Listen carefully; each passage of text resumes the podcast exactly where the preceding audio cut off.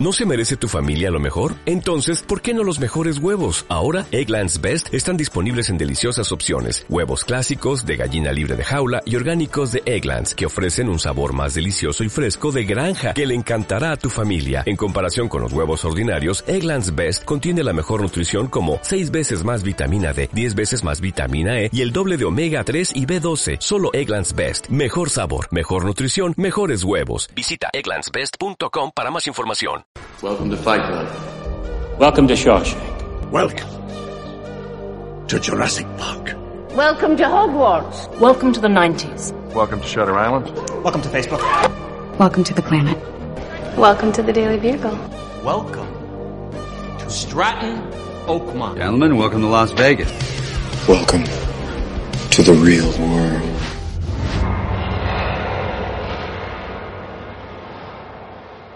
Luces, cámara y cinemanía. Hola a todos, bienvenido a otro episodio de Cinemanía. Esta vez empezamos eh, con esa serie que tanto está gustando, el top 100 mejores películas de IMDB. En el último episodio, Gabo y yo nos quedamos por el número 50, El silencio de los corderos. Y hablando de corderos y de silencio, ¿qué pasa, Gabo? Porque era muy difícil decir, hablando de Gabo, ¿eh? ¿cómo estáis? ¿Qué pasa, tío? Eh, por cierto, me puse, me puse el silencio de los corderos esta semana. Sí, te, te, entró el mono, ¿eh? Sí, pero hay algo extraño. Resulta que la estás como en un orden equivocado. O sea, eh, cronológicamente, el silencio de los corderos no es desde la del 1991, sino hay otra por delante, pero que no es la primera. La primera creo que es la de 2017. La de Dragón Rojo no, la del origen. Ah, vale. Después va Dragón Rojo, después creo que va la del 86, por último, la última es la del 91. O sea que es como que la han contado al revés, ¿no? Es Rollo... como que ha, ha, funcionado la historia y han hecho una secuela y una precuela en, con, con 15, 20 años de diferencia. Ah, mira. Está bonito eso. Sí, es muy curioso. Pues, Gabo, ¿qué te parece? A ver, gente, sinceramente, en la primera temporada, bueno, temporada, eh, capítulos del top 100, yo repetía la de los podcasts anteriores, pero ya son 50, obviamente no lo voy a hacer, porque si estáis escuchando este podcast es porque ya sabéis eh, qué películas tienen. Eh, sí, va a ser una narrativa de en el número tal, tal, el número tal. y, esto, es, y esto no son los 40 principales.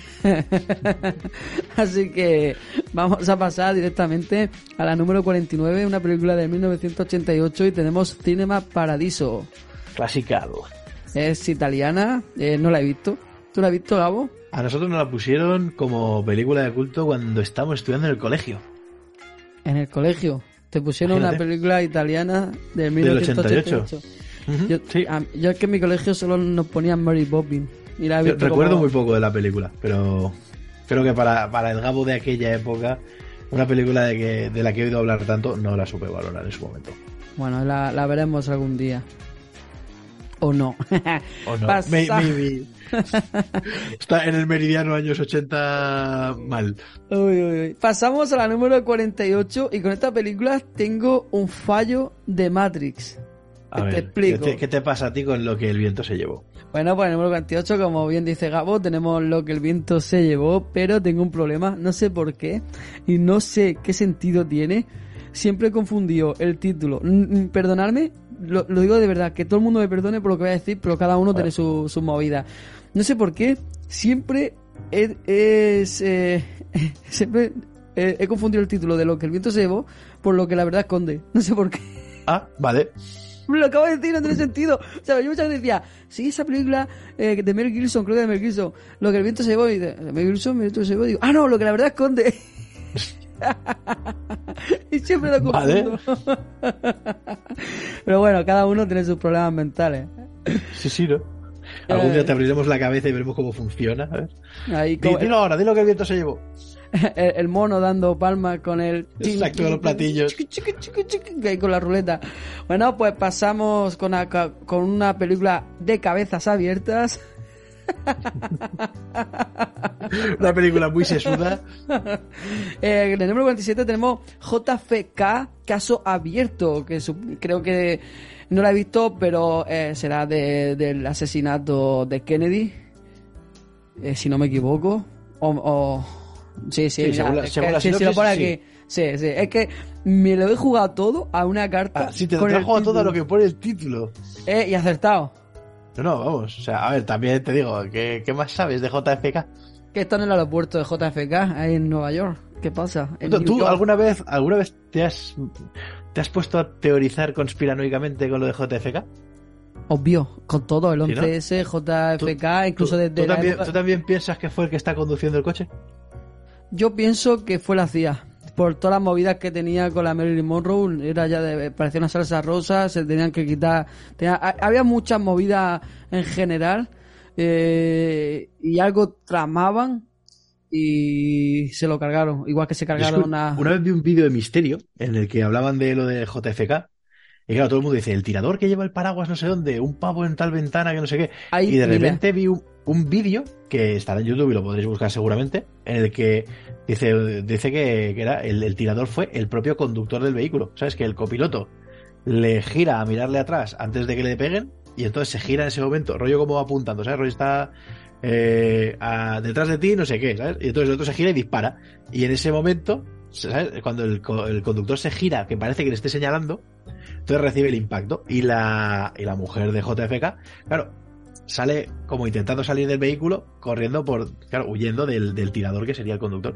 Y no sé si es su gestión, porque el tío te lo ha narrado antes para que tú lo veas así, o, o realmente, ¿sabes? Pero me pareció muy curioso, tío, porque ¿Quiere- además me encontró, me costó mucho encontrar un vídeo en el que se viera que está, quién está conduciendo. No, es jodido, jodido. ¿Cree que tenía un caso curioso del asesinato de, de JF, J, JF Kennedy? A ver. Eh, la calle que murió se llama Elm Street. ¡Ostras! Eh, es, un- es un- es Ya está, una, fue Freddy, fue Freddy, ya está. es una es una calle muy popular, un nombre de calle muy popular en Estados Unidos. Eh, eh, está Elm Boulevard y tal, y justo la casualidad de que se llama Elm Street. Y yo creo que la película... Eh, aunque, ¿qué año murió Kennedy? Creo que murió como en el... Uh, a ver. fi- Finales de los 80, principios de los 90. Pues en, en el 63. Adiós, hostia, pues sí que mido yo alto. Pues puede Sí, ser sí. que la película del Elm Street hubieran puesto el nombre de la calle de, eh, un poco Pues por, la, por lo que le pasó a, aquí al Mr. President, President, Happy Birthday, President. Pues, pues easy. Easy, easy. Pues rollo guiñito, ¿no? Plan, más místico. más místico de todo. Bueno, pues pasamos al número 46 con una película del 1957 La llamada estrenaron ayer. 12 hombres sin piedad. No la he visto. La de Henry Fonda, eh, Lee eh, G. Cook, Martin Yo es que películas que han ocurrido antes que el asesinato de Kennedy, ojo, ojo, que me Eh, eh, vo- voy a decir algo antes Sí. de que del, 60, del 70 para del 60 para abajo no he visto nada. Probablemente. Absolutamente nada. No, ya lo sé, ya te lo digo yo. No he visto nada. Así que para no entretenernos mucho con películas que no hemos visto, eh, simplemente damos la nota y el dato. Vamos Pasamos con a... un peliculón. Te la dejo a ti. Baja a mí.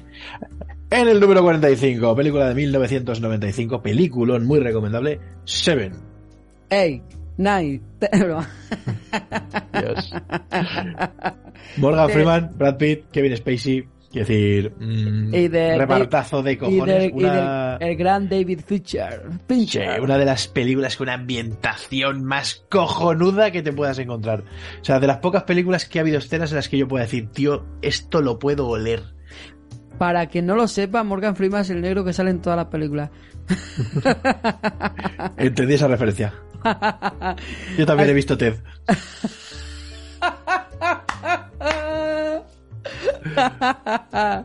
Ay, qué bueno, qué bueno. Eh, bueno, pues pasamos a la número 44 con La Ley del Silencio, una película de 1954. Que Eh, va de estar muy callados. A ver, no, duda, duda mucho. Eh, es, de un, es de un crimen, supongo que es un asesinato. y es de- eh, Ojo, es de Marlon Brandon. Marlon Brandon. Ostras. Sí, sí, sí. Bueno, pues eh, eso, como hemos dicho, la que no hemos visto no le vamos a meter más hincapié porque no tenemos de qué hablar. Si no la hemos visto, obviamente. Ni tampoco mucho interés, te lo digo. Tampoco mucho interés. Así que el Gabo, el Gabo, el Tito Gabo nos dirá la número 43. Que tampoco me interesa mucho, ni creo que sea mejor que Seven, pero se llama Barry Lyndon, de 1975. Del 1975. De Stanley Kubrick. De Kubrick. Es que muchas veces decimos eh, que no hemos visto una buena película, aunque el director sea bueno, pero porque mm, son tantas películas que hay por ver Mm. que no, no hay tiempo para todo. Así que eh, dejamos esta, esta película aquí, al el abismo, el número 43, Barry Lyndon, de 1975, del gran Stanley fucking Kubrick. Y pasamos a la número 42, La Delgada Línea Roja. Peliculón, chavales. Mira que he sido de cine bélico y esta me la salté en su día y no sé por qué. Es un peliculón. Porque estaba en todas partes, ¿eh? Es un peliculón. Yo la, la he visto mucho. eh, bueno, varias veces. Tenía un amigo que era muy fan de, de esta película. Me la. eh, creo que de, de Bélica, como referencia, tenemos La Delgada Línea Roja, eh, Pearl Salvador Harbor, Soldado Ryan. Salvando, Salvador a Soldado Ryan y eh, Black House Derribado. Oh, qué buena, tío. Sí, luego ya pues salió la más moderna como la de Corazones de Hierro, o sea, de Mm. acero. eh, eh, tenemos también Franco Malditos bastardos. Francotirador, maldito bastardo. No, es que yo maldito bastardo no la pondría como No, no es bélica, bélica, no es bélica. pero para sí, nada. Pero te entiendo. Eh, la delgada línea roja yo creo que es la película bélica por excepción para cualquier amante de este género tan crudo. Eh, hablando de género crudo, Había, había una película, espérate, antes de que esto. Mira, 13 horas, tío. Eh, los soldados de Benghazi, creo que se llamaba. Eh, te la busco. Efectivamente, los soldados secretos de Benghazi. Tío, eh, peliculón. Yo, de esas películas que vas buscando bronce y encuentras oro, ¿sabes? sí, Eh, no te digo más. Míratela y me cuentas.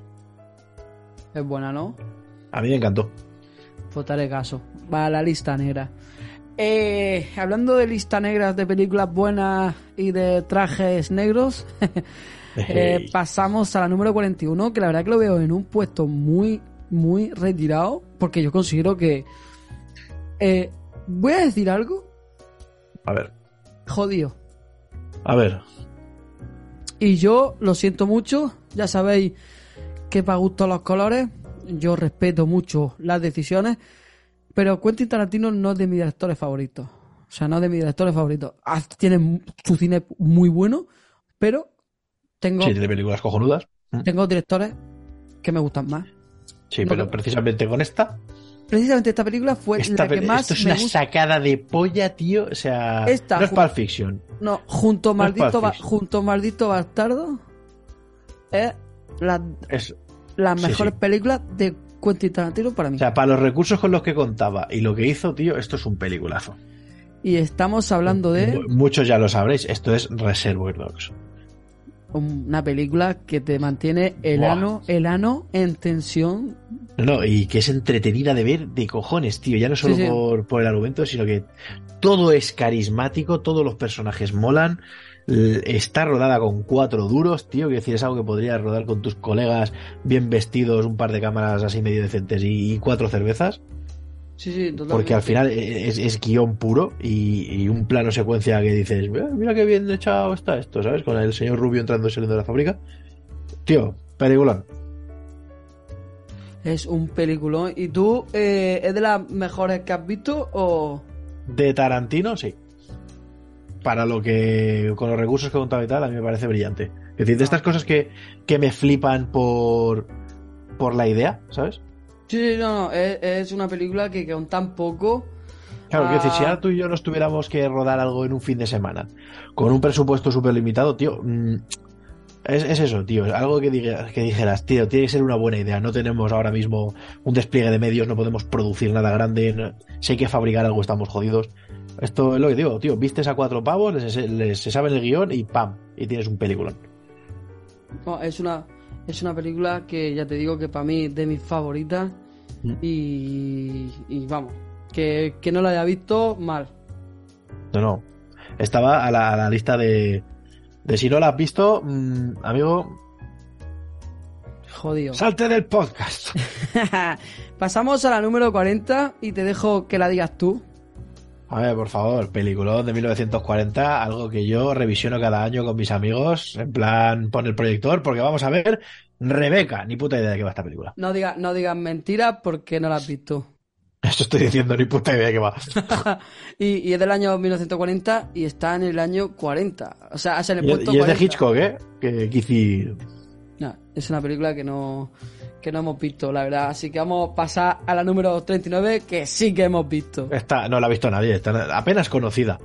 De Stanley Kubrick. Y yo creo que para mí, Esto, es escena underground de este que ven cuatro serbios. para mí es la mejor película de Stanley Kubrick. A mí me parece increíble. Yo estaría... Sí, probablemente. ¿Y de qué estamos hablando? De la naranja mecánica. Y a la vez de poco. A mí, no, yo no necesito volverla a ver. Creo que hasta me podría poner a decirte diálogos. Y uno.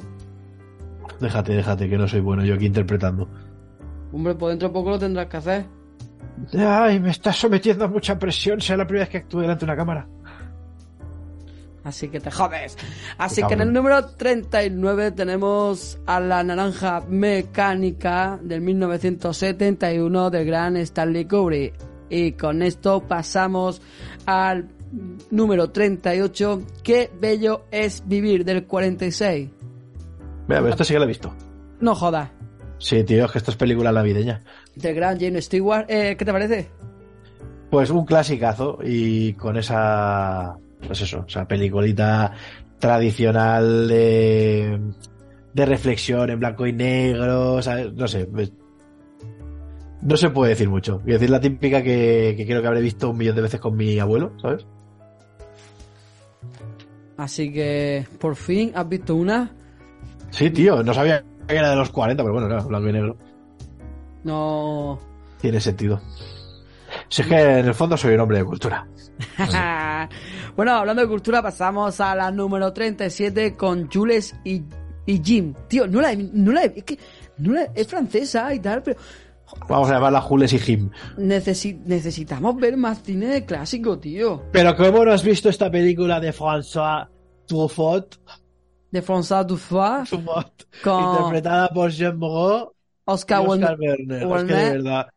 Es que no. y Bernard Obna- Obna- Claro, ese, ese hizo de Star-Lord en otra peli.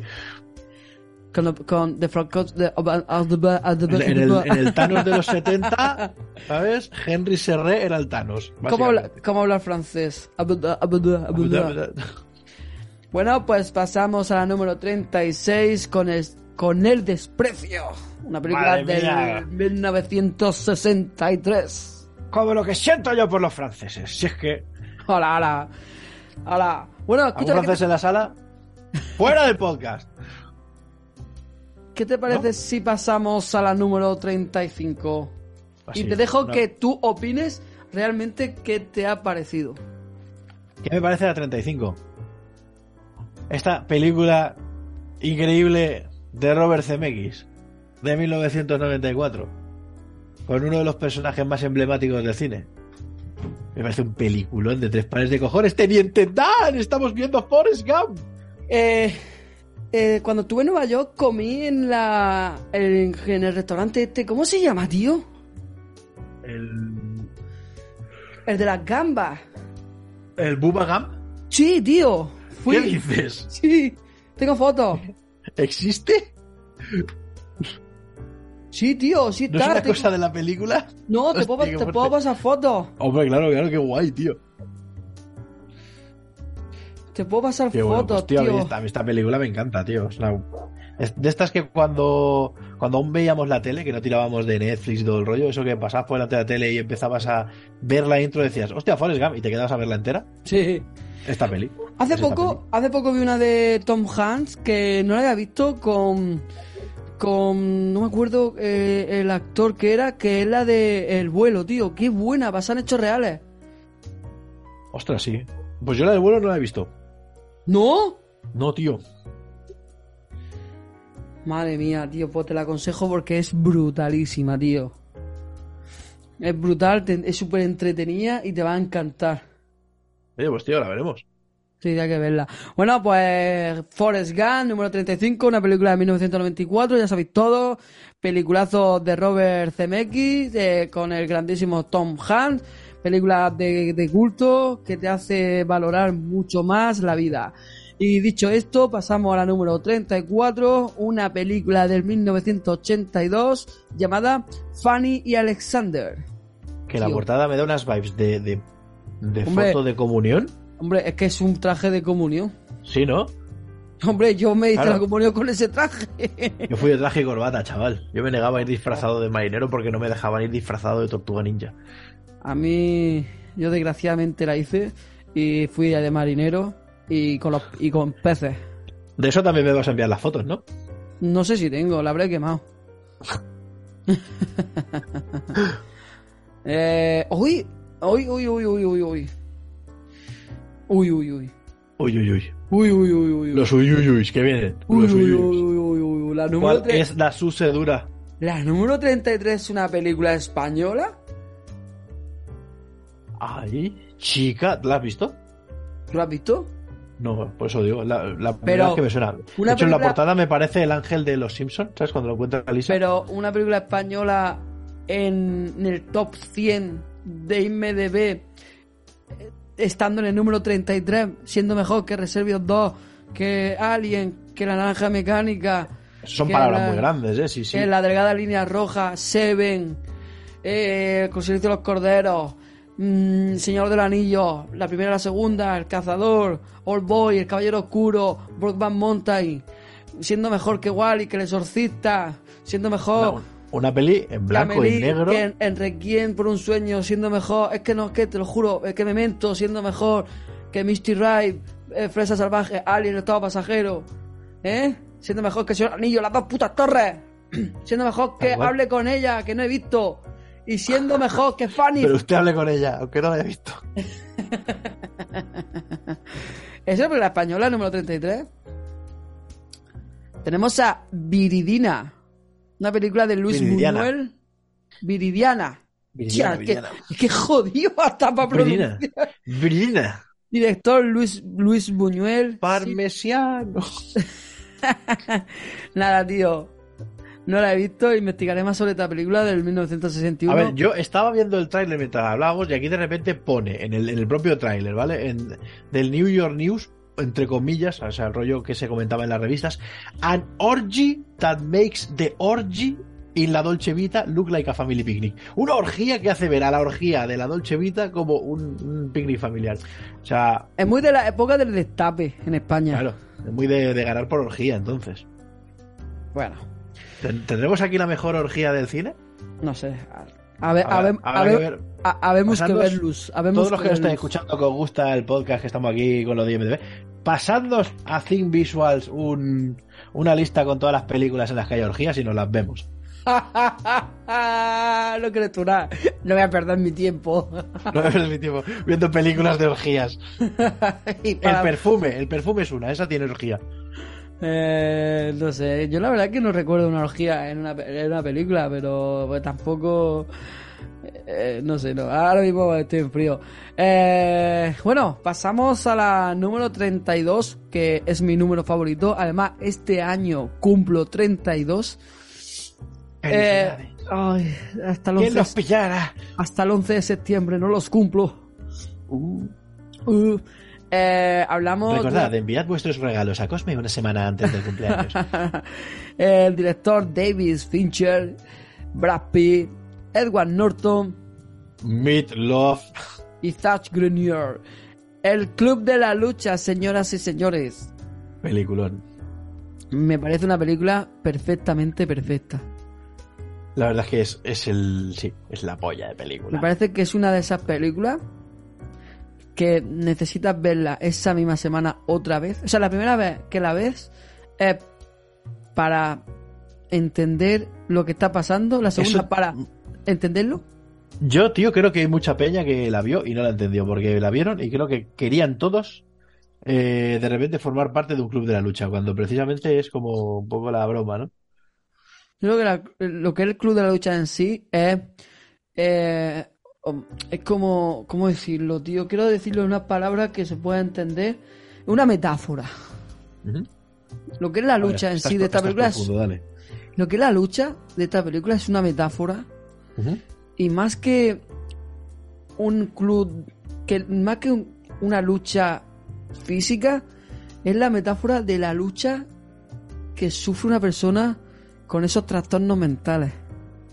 Es el- la lucha diaria que tienes contra tu esquizofrenia y tu manera de ver el mundo tan distinta al resto de, los seres humanos. O sea, lo que es la lucha física de esta película totalmente metafórico, tío.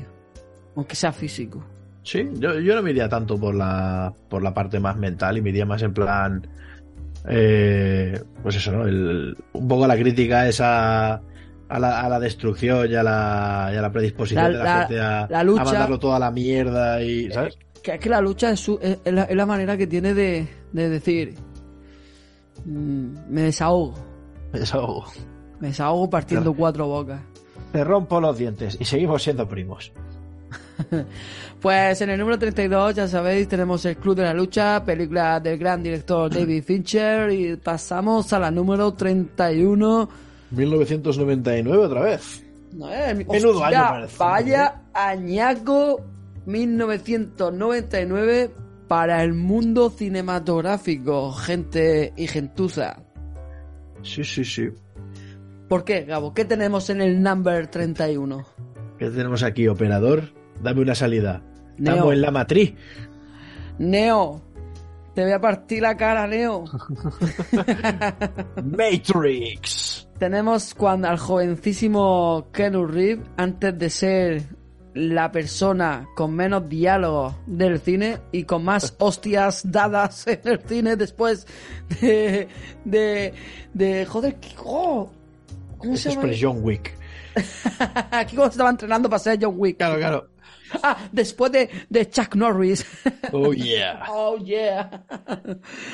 Matrix, chavales, 1999 en el puesto 31. Y pasamos al número 30. Ya tocamos en la última recta final.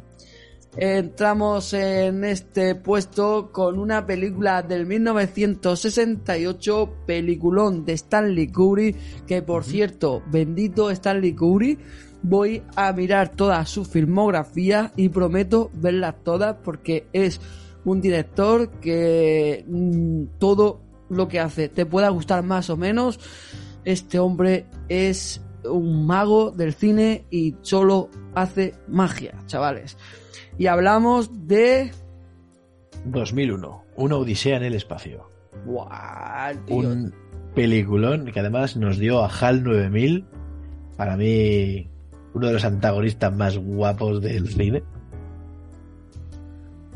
Hal Porque ya en el nueve. 68 te metía ahí la, la paranoia de las inteligencias artificiales y tal. de las IA. Sí, sí. La verdad que la tengo que rever porque la, cuando la vi fue hace ya unos años atrás y la verdad que como, como- aprovechando que quiero ver eh, eh, la filmografía de Stanley Kubrick eh, aprovecho para ver esta película porque le tengo ganas, tío, le tengo muchas ganas. Sí, sí. 2001 Hasta- mola muchísimo. Exactamente. Y ahora pasamos a un western. O sea, la verdad que, tío, siempre me ha gustado el, el western, pero lo he consumido bastante poco, tío. Sí, es que es, es lo que decía un colega mío, es el Marvel de nuestros abuelos, ¿sabes? Henry Fonda era era Tony Stark. Era Tony Stark. Y Charles Bronson era lo vendo. Tenemos una película de 1968 hasta que llegó su hora, un western de los que te ponía el culo bien apretado contra el sofá. Y, y si no te lo crees, pregúntale a tu abuelo, que seguramente se la sepa al dedillo. Ahora hacemos vudú, resucitamos a mi abuelo. Abuelo, ¿qué te pareció esta peli? Y para no irnos muy lejos, volvemos a la filmografía de Stanley Kubrick con el número 28. Si lo acabo de decir, joder, Stanley Kubrick que- tiene mucho peliculón. Senderos de gloria, señores. De 1957, de antes de ayer por la mañana. Nada, nueva, la estrenaron anteayer. Me perdí el estreno porque estaba trabajando. pues vamos a dar un último apretón, porque veo que las películas que vienen no son películas, bueno, las dos que vienen ahora, no, sí son peliculones. Hombre, a ver, bueno, bueno. No, no, no, no, no, que no lo he visto. Joder, que no lo he visto bien, tío. Joder, tío, que, que, que delicado estamos, que no lo he visto, tío. Te he pedido, he, pedido- he, he pegado un frenazo y me te estás quejando de que. Soy millennial, eh, cuidado conmigo. Y yo también, carapene. Por un año, por un año, pero soy millennial. En el número 27 tenemos una película de 1927, probablemente la más antigua de todo el top, Amanecer. Sinceramente, no la he visto. Quien la haya visto, felicidades. Amanecer, película de vampiros donde Edward Cullen, no, no. De 1927, ¿sabes? Ahí era, era Edward, no Cullen, Weben. Eh, No, no, no, no había Cullen, no. Y pasamos a un peliculón de Martin fucking Madre Scorsese.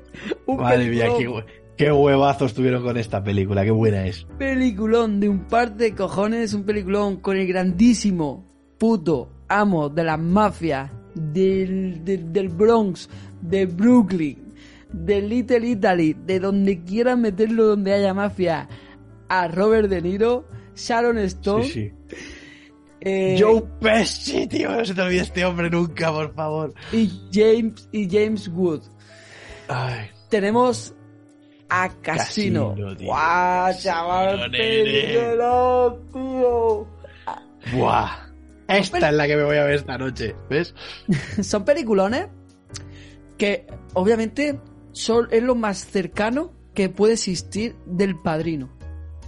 Sí. O sea, esta y la siguiente que viene ahora y dos títulos más son lo más cercano que existe que se pueda eh, eh, arrimar al padrino.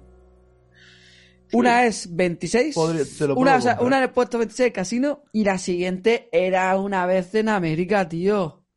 Con Robert De Niro de, de nuevo, James Wood.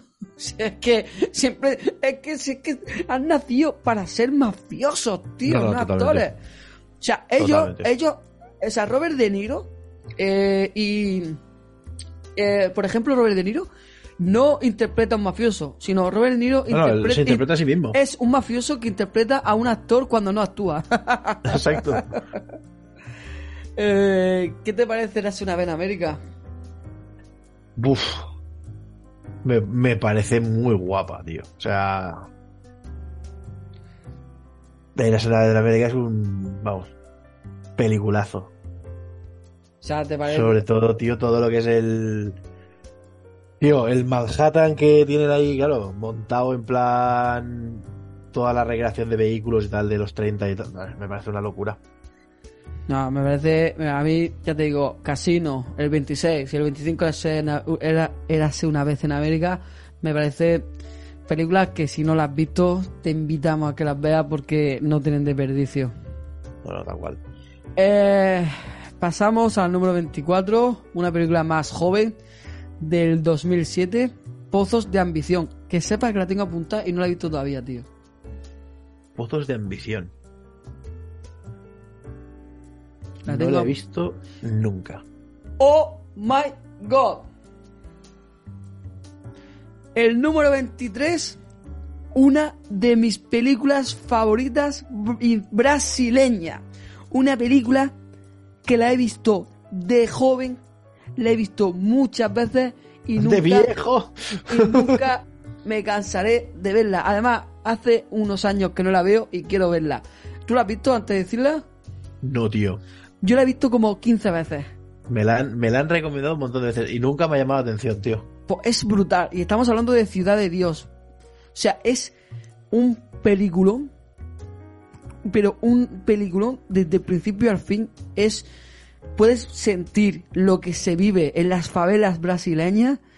Eh, es una manera de, de- de ver cómo es la vida de las mafias brasileñas, de la pobreza y todo lo que envuelve ese, ese, ese mundillo. Y con Ciudad de Dios, en el número 23, cerramos este podcast. Gabo no la ha visto, yo la he visto mucho, la recomiendo. A lo mejor cuando volvamos con esta lista ya la habré visto. Espero, porque es Pero película... hoy toca casino. Hoy toca casino. De, hoy toca de, casino. De Robert de, de, de, de, Niro. Y si me diera tiempo, uno de los nuestros. Que sí, claro, y te acuestas a las 8 de la mañana. Como todos los días. Como todos los días. Bueno, Gabo, ¿qué te ha parecido este episodio? Oye, hemos, hemos pedido buen ritmo, ¿no? Hemos hecho. Hemos hecho más de 25 películas. No, sí, sí. ¿No? Sí, Sí, sí, sí, sí, sí, sí. Sí. Pues Que creo que hemos tenido algún podcast que hemos hecho ocho. sí, porque claro, hemos hablado más, sí que es verdad que ya, he dicho que películas muy antiguas no hemos visto, con lo cual no nos paramos mucho a comentarlas ya que no sabemos eh, qué opinar. Pero eh, con esto quiero decir que el, el siguiente podcast va a ser el final de esta de esta de este programa, o sea, de este programa, de esta sección, mejor dicho, porque nos quedamos en el número 23. Yo creo que el Ya verás que, siguiente no, que de repente serán peliculones que ya los tenemos ahí súper mitificados. Nos pondremos a soltar datos chorra y nos engancharemos por ahí dos o tres podcasts más. Pues no, no, lo haremos un, un especial de una hora. Ya está. ¿Qué te parece? Para cerrar telón. Oh, me parece maravilloso. Me encanta. Traeré palomitas. Bueno, Gabo, eh, nada, con esto y un bizcocho, muchísimas gracias por participar en este Siempre podcast. Eh, ya sabes que si necesitas algo no me llames. No, no. Llamo tu bugado directamente. Es que tengo aquí colgado. Hasta luego. ¡Hasta luego! Y hasta aquí el podcast de hoy. Recuerda suscribirte en tu plataforma de podcast favorita y seguirnos en nuestras redes arroba thinkvisuals y arroba cosmeinc. As a new Western Union customer, you can enjoy a $0 transfer fee on your first international online money transfer. Send money to your family and friends back home the fast, easy, and reliable way. Visit westernunion.com or download our app today to get started, and your first transfer fee is on us. FX gains apply, not available for credit cards and transfers to Cuba. Services offered by Western Union Financial Services, Inc., and MLS 906983 or Western Union International Services, LLC, and MLS 906985.